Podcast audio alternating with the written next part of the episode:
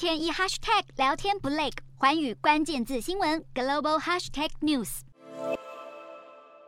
细心采收圆润硕大的果实。中秋节前，文旦进入采收季节，而两岸紧张升温之际，法新社记者更特地前往花莲瑞穗直击。北京当局对台湾的出口禁令已经重创果农生计。光是这个柚子农场，原本每年就能够向中国外销十八万公斤的产品，今年却在政治因素下订单全泡汤，让果农首当其冲，苦不堪言。只能希望台湾民众能多多捧场。无独有偶，中国六月也以验出了违禁药物为由，禁止台湾的石斑鱼输入中国，让高达三千六百吨的石斑鱼受到影响，引发养殖业者焦虑。有业者表示，如果今年底前禁令还不解除，将会受到严重的冲击。一方面，去年春天时，台湾凤梨也有类似困境。当时是外销日本助力平定了凤梨之乱，但是石斑鱼的运送除了冷链设备的建立，还要投入庞大资金跟技术，再加上日方有藻毒的疑虑等等，都让石斑鱼难以靠台湾红利外销日本，让业者望于兴叹。